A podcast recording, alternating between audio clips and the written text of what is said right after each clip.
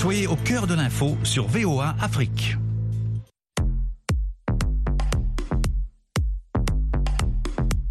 Le monde au féminin. Féminin, féminin, féminin, féminin. Hey, you, over there. Please don't waste my time with that stare. Don't be looking, this piece is rare. I'm too cool for school, I know it's not fair. Chères auditrices, chers auditeurs, bienvenue à l'écoute de l'émission hebdomadaire de VOA Afrique, Le Monde au féminin. Parole de femme. De nombreuses femmes font le plaidoyer du développement rural durable en Afrique, où le dérèglement climatique malmène les terres agricoles rendues improductives. Certaines d'entre elles se sont rendues à Dubaï lors de la conférence sur le climat, la COP28. Les déceptions été perceptibles au sein des délégations de la société civile qui attendaient des décisions radicales pour compenser le continent africain, première victime des aléas du climat. Nous avons joint à Ouagadougou l'environnementaliste Zenabou Segda, présidente du conseil d'administration du programme environnemental des femmes pour le Burkina Faso, au retour de son séjour à Dubaï, où elle a participé à la conférence sur le climat. Elle donne son point de vue sur la réticence des pays industrialisés pollueurs à vouloir réduire les énergies fossiles lors des négociations. Si les pays développés déjà sont en train de refuser de lâcher les énergies fossiles et en même temps ils sont en train de demander aux pays en voie de développement d'aller vers une transition nette zéro par exemple en fossiles, c'est vraiment contradictoire et c'est difficile, c'est invivable par exemple pour les pays en voie de développement. D'une manière ou d'une autre, c'est nous demander de nous arrêter de développer parce qu'ils ont refusé effectivement de mettre l'argent sur la table pour que nous puissions acquérir les technologies et tout ce qu'il faut pour justement aller vers cette transition. En général, souvent, on arrive à penser que nous, les pays en voie de développement qui ne sont pas responsables de ce qui se passe aujourd'hui, on peut dire d'une manière euh, crue que nous avons notre droit, d'une certaine façon, à polluer aussi. Mais c'est pas bon à dire parce que tout le monde est responsable. Mais je vais dire autrement que nous aurons du mal à nous développer si nous devons nous cantonner à faire du verre sans financement. On ne pourra pas bouger. Zenabou Segda, vous travaillez sur le programme environnemental des femmes pour le Burkina Faso.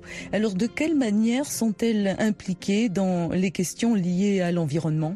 Les femmes au Burkina sont impliquées dans des solutions à la crise climatique à travers plusieurs projets, plusieurs actions.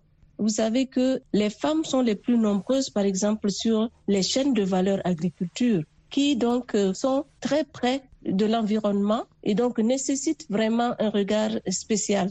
Et donc, nous travaillons beaucoup, par exemple, sur l'agroécologie et sur l'économie circulaire et l'économie verte pour justement que tous ces acteurs qui sont dans ce secteur-là puissent vraiment jouer leur partition et contribuer à la lutte contre le phénomène climatique. Et on a des résultats très probants. Nous avons par exemple mis en place un centre agroécologique pour former des femmes et des filles dans l'agroécologie, comme l'agriculture dans sa pratique actuelle contribue au réchauffement climatique. Et donc, il y a beaucoup de méthodes, beaucoup de bonnes pratiques à utiliser justement pour résorber ces gaz à effet de serre, surtout le méthane et autres liés justement à la production agricole. Donc, euh, il y a beaucoup de choses que nous faisons avec les femmes, beaucoup de plaidoyers et pour, par exemple, l'accès des femmes à la terre et aux ressources productives en général, parce que sans terre et sans ressources, c'est difficile que les femmes puissent vraiment participer à l'adaptation au changement climatique, y compris la mitigation, parce qu'il leur faut des terres à elles pour qu'elles puissent faire le travail. Parce que sur les terres qu'elles empruntent, il est refusé, traditionnellement d'ailleurs, qu'on y plante un arbre. Donc si une femme commence à planter, on lui retire la terre parce qu'elle a des ambitions de propriété de cette terre. Donc nous travaillons beaucoup à faciliter l'accès des femmes à la terre. Et comme sur le plan traditionnel, c'est difficile, l'alternative, c'est de travailler à ce qu'elles puissent avoir l'accès à la finance et surtout la finance climatique. Une fois qu'elles l'ont, elles peuvent s'acheter des terres et s'acheter des moyens de production. Zenabou Segda, vous êtes au Burkina Faso en matière environnementale. Comment ça se passe par exemple dans la capitale, à Ouagadougou? Ouagadougou, comme mon dit, Ouagadougou la verte, c'est vrai que c'est une action des gouvernements passés qui, en tout cas, avait pour la gestion des déchets de la ville, s'était employé à utiliser des femmes pour faire le nettoyage et elles le font très bien. Bon, il reste toujours beaucoup de soucis de gestion des déchets urbains au Burkina Faso. C'est pourquoi nous avons eu la chance de mettre un projet de réduction des déchets à travers donc euh, un projet Sud Africa Green qui nous avait permis donc en tout cas de réduire, d'améliorer l'efficacité de l'utilisation des ressources et également la réduction des déchets. Le Burkina Faso est doté d'au moins trois centrales solaires et fabrique même des panneaux solaires depuis 2020. Vous pouvez nous citer un exemple de localité approvisionnée par l'énergie solaire ou nous dire en tout cas quels sont les avantages pour les communautés qui en bénéficient? Effectivement, l'ambition affichée est forte pour le gouvernement du Burkina d'atteindre un minimum de 40 à 50 de part en énergie renouvelable à travers cette transition énergétique. Je veux citer par exemple des exemples donc euh, de centrales solaires. La centrale solaire de Ziga, qui est à une cinquantaine de kilomètres de Ouagadougou, qui a été la première centrale avec 1,1 MW crête il y a une deuxième centrale, Zaktouli, de 33 MW, mise en service en 2017. Et la dernière centrale, qui est celle de Nagrengo, à peu près également à 40 km de Ouagadougou, d'à peu près 30 MW. Par exemple, ces 30 MW vont servir à 25 000 ménages. Parce que vous savez que jusqu'aujourd'hui, l'accès à l'énergie est très faible, autour de 24. C'est très faible et donc il y a beaucoup de travail à faire et en général, les ménages ruraux se débrouillent pour euh, éclairer avec des branchements, charger leur téléphone. Il y a eu des plateformes multifonctionnelles qui avaient été expérimentées et qui servaient, mais ça, c'est à petite échelle et ça sert difficilement à un grand nombre de populations. Donc, nous en avons encore besoin plus et donc euh, les centrales sont très importantes justement pour contribuer à ce mix énergétique parce que, encore une fois, si on n'a pas ces centrales solaires, nous sommes obligés de continuer à utiliser l'énergie fossile. C'était l'environnementaliste burkinabé Zenabou Segda, spécialiste en développement rural, genre et changement climatique.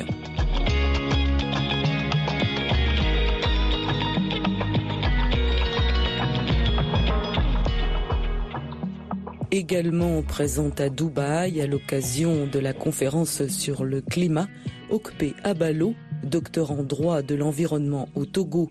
Je lui ai demandé ce qu'elle a retenu des négociations sur le climat. Je note quelques éléments. Euh, dans un premier temps, euh, le lancement du fonds sur les pertes et dommages euh, destiné à aider les pays vulnérables à faire face aux phénomènes climatiques les discussions également euh, autour des procédés d'élimination des énergies fossiles. Euh, enfin, euh, sur les questions de l'agriculture, de transition juste et d'adaptation, les négociations ne sont pas concluantes. Les pays du Sud souhaitent que l'ambition en matière d'adaptation soit relevée, ce qui n'est pas forcément le cas des pays du Nord. Quelles mesures prioritaires sont à envisager pour endiguer le phénomène du dérèglement climatique? L'adaptation et l'atténuation restent les deux modes d'action possibles pour limiter les dommages du changement climatique. Il faut en effet réduire à tout prix les émissions de gaz à effet de serre, mais aussi et surtout réduire la vulnérabilité des populations face à ce phénomène climatique parce que, euh, comme nous le savons, il ne serait certainement pas possible d'apporter des éléments de réponse durable au phénomène climatique tant que le charbon, le pétrole et le gaz continueront d'être les principales sources d'énergie fossile utilisées dans le monde. Il est également important d'accorder, à mon avis, une attention particulière au secteur de l'agriculture qui a un rôle d'atténuation à jouer. Enfin, il faudrait réussir à contraindre les grandes entreprises à respecter les exigences environnementales.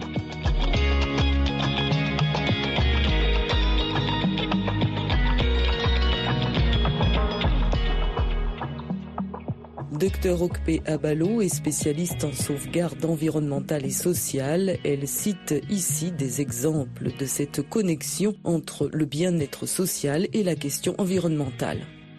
L'exemple des inondations est le plus flagrant. Ce phénomène est récurrent dans les villes africaines et touche beaucoup de ménages depuis leur lieu d'habitation. On ne saurait vraiment compter le nombre de familles obligées de se déplacer de leur maison à chaque fois qu'il y a une grande pluie ou encore même de côtoyer des eaux stagnantes dans les rues du quartier. Et ceci a un impact vraiment considérable sur la santé des populations. L'autre connexion que je voudrais relever, c'est les pollutions et nuisances auxquelles nos populations sont exposées tous les jours, de fait de la mise en œuvre de certains projets ou du fonctionnement de certaines unités industrielles et autres. Qu'il s'agisse de nuisances sonores, olfactives, visuelles, ou encore de pollution des eaux, de l'air, du sol, ces situations influencent directement le mode de vie des populations, leur santé, leur bien-être il serait vraiment euh, bien qu'on puisse astreindre les acteurs concernés à respecter la réglementation environnementale en la matière et aussi qu'au niveau local, des stratégies soient mises en œuvre pour euh, aider les populations à s'adapter face à ces phénomènes. C'était Okpe Abalo, docteur en droit de l'environnement au Togo.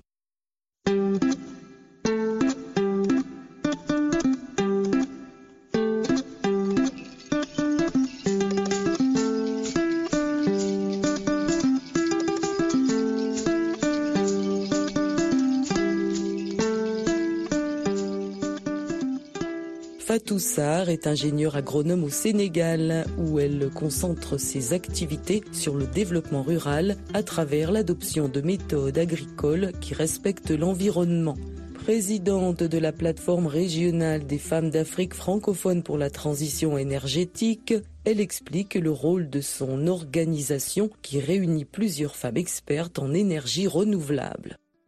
La mission est d'accompagner les femmes dans les processus de transformation orientés vers une transition énergétique juste. À partir de cela, nous avons dégagé des orientations stratégiques. D'abord, l'accès des femmes aux services énergétiques, la promotion du leadership et de la participation des femmes à la gouvernance politique du secteur de l'énergie dans les pays francophones, mais également la promotion de l'entrepreneuriat des femmes dans la valeur énergétique et l'accès des femmes à l'énergie dans leur ménage et leurs unités économiques.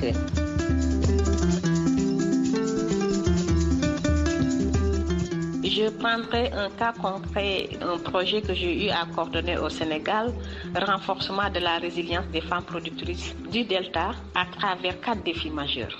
Le premier défi, c'est l'accès à la terre des femmes. Ici au Sénégal et notamment dans la zone nord, la terre devient de plus en plus monétarisée. Avec les changements climatiques aussi également, la salinisation des terres prend de plus en plus place.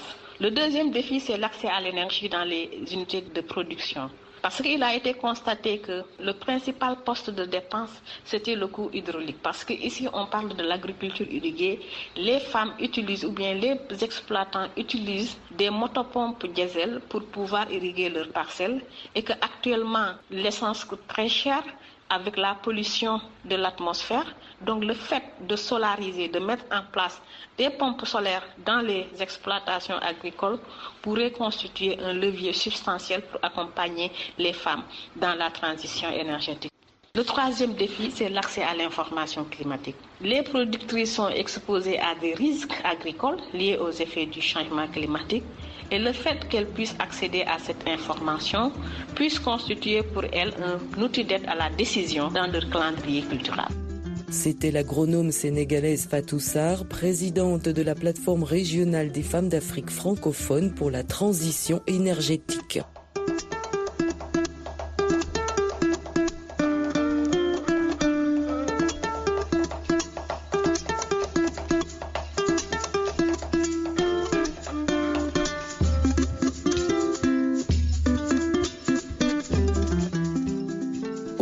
Région d'Afrique n'est épargnée par le bouleversement climatique.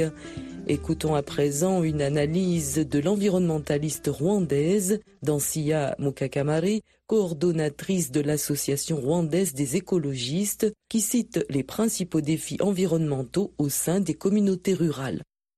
Parmi les défis environnementaux vécus par les communautés locales, je peux citer la dégradation des paysages forestiers, dont les conséquences sont notamment la perte des terres arables, la perte des cultures, la perte des espèces de la biodiversité locale suite aux érosions et inondations, la désertification et le réchauffement, la rareté des ressources en eau suite aux sécheresses, la rareté du bois de chauffe. Les femmes et les enfants font des kilomètres et des kilomètres pour accéder à la biomasse, alors que la technologie de cuisson reste traditionnelle sur les trois pierres. Il y a aussi un défi d'attitude et de comportement qui ne sont pas favorables à la transition énergétique. Et pour garantir cette transition, il est important de mettre en place des politiques favorables. Il est important aussi de faciliter l'accès au financement des innovations technologiques, leur dissémination à des prix abordables ou subventionnés chez les plus pauvres. Il y a nécessité aussi de renforcer l'éducation pour le changement des comportements, puisque sans changement de comportement, il n'y aura pas de transition énergétique.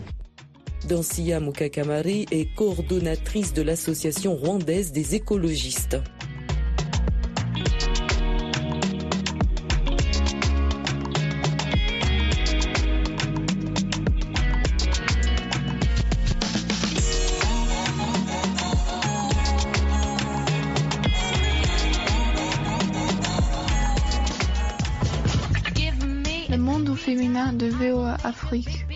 Émission taillée sur mesure pour toi à travers le regard des femmes et des jeunes.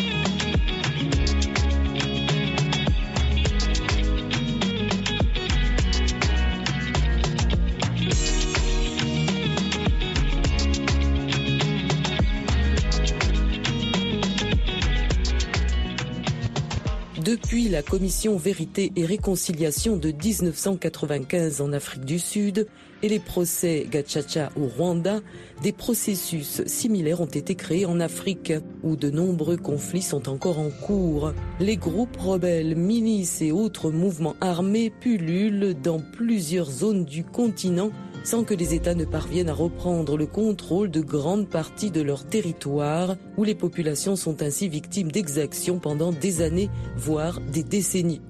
Depuis le forum de Bangui en 2015, diverses initiatives ont été entreprises en Centrafrique pour tenter de rétablir la paix dans le pays. Parmi ces mesures, la commission Vérité, Justice, Réparation et Réconciliation, créée en 2021. L'ancienne ministre de la Réconciliation, Antoinette Montaigne, membre de cette commission, explique le processus de réconciliation en République centrafricaine. En République centrafricaine, nous avons élaboré une stratégie en 2014 en pleine transition pour répondre aux besoins du moment, à savoir les confrontations non seulement armées entre différents groupes armés, mais aussi les confrontations entre les communautés à la base qui avaient cru comprendre qu'il s'agissait d'une guerre de religion qui était déclenchée dans le pays et dans cette consultation avait vocation à aller toucher du doigt qu'est-ce qui inquiétait et qu'est-ce qui faisait croire qu'il y avait euh, des motifs de craindre une généralisation des crises et des confrontations plus graves? Et donc, ces consultations étaient vraiment bien tombées à point nommé et ont permis, en tout cas à la République centrafricaine, d'apaiser les choses, les conflits, par la médiation qu'elles ont pu mettre en place sur toute l'étendue du territoire.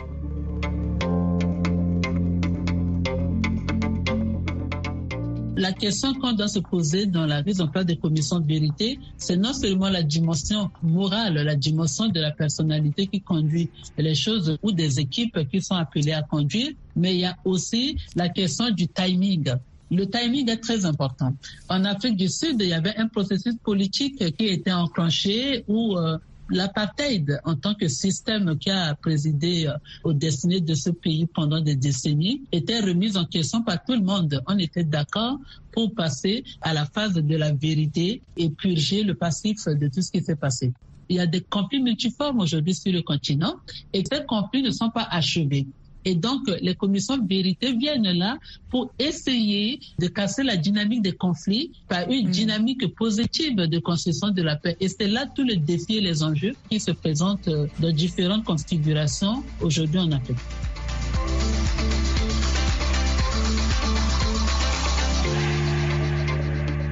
Docteur Antoinette Montaigne, vous êtes euh, membre de la commission Vérité et Réconciliation donc euh, en Centrafrique et on a également les tribunaux spéciaux, enfin la Cour pénale spéciale. Alors pourriez-vous nous dire justement comment ça se passe la relation entre ces deux structures?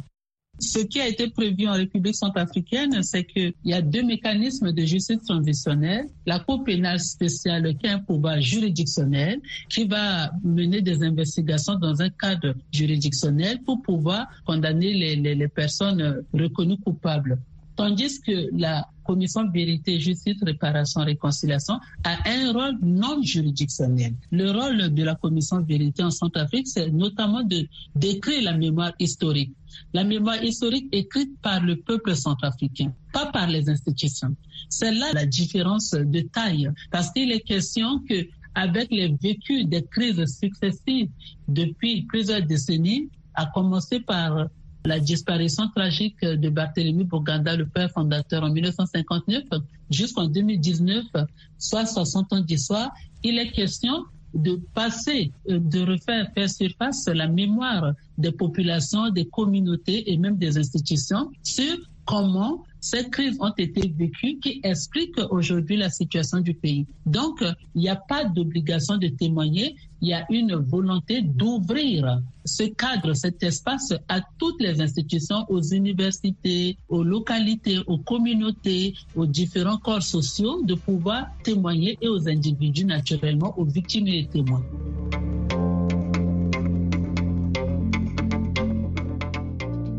Docteur Antoinette Montaigne, est-ce qu'on va dans les villages? Est-ce qu'on invite les populations à s'exprimer et à voir un petit peu comment elles peuvent avancer ensemble? Parce que ce n'est jamais évident pour personne de vivre en tant que voisin de son propre bourreau, par exemple. En Centrafrique, aujourd'hui encore, euh, nous avons des mécanismes de justice traditionnels tels que les gachacha qui existent et qui sont pratiqués par la majorité de la population qui s'adresse encore très peu aux juridictions étatiques? Effectivement, on ne peut pas parler euh, de paix sans la justice. Hein, parce que la justice est un curseur très, très, très important qui permet de prévenir d'autres conflits futurs. Et c'est là toute la difficulté de la construction de la paix en Afrique. Ça requiert aussi que l'Afrique se dote des mécanismes de prévention précoce et de pouvoir identifier euh, les véritables enjeux des tensions qui peuvent demain devenir des conflits installés dans la durée. Et aussi, ça revient sur la question, la nécessité de la démocratie, parce que la démocratie a cette capacité de réguler les tensions, notamment par la justice, notamment par la solidarité, pour euh, euh, rééquilibrer euh, toutes les inégalités qui s'accumulent et qui empêchent les uns les autres de vivre en bonne intelligence et aussi à, à chacun de pouvoir trouver sa place dans la société.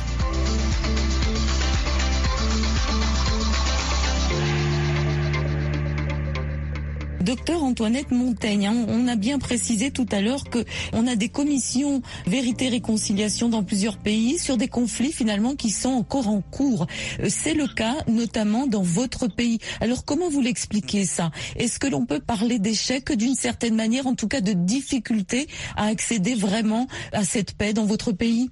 En 2014, quand la stratégie a été mise en place pour euh, proposer la réconciliation nationale, il y avait la possibilité de travailler sur la question de la commission vérité et c'est venu cinq ans après, euh, le premier mandat du retour à l'ordre constitutionnel était presque achevé lorsque la loi a été votée. Normalement, si on était resté sur les accords qui ont eu lieu en 2015 en marge du Forum national de Bangui, c'est-à-dire l'accord politique pour la paix et la réconciliation et les recommandations de tous les délégués venus de toutes les régions de Centrafrique. Normalement, il n'y avait pas de raison d'avoir encore un conflit qui se poursuit. Ce qui montre aussi que cette commission, elle est nécessaire parce que euh, le temps du forum de Bangui après les consultations là-bas n'a pas permis d'aller en profondeur.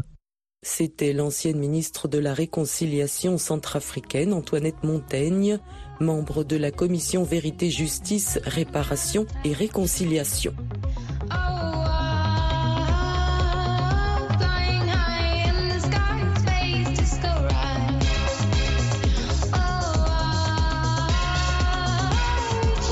Merci beaucoup d'avoir écouté le monde au féminin de VOA Afrique. C'était Nathalie Barge avec vous. On reste en contact. Bon courage et à très bientôt.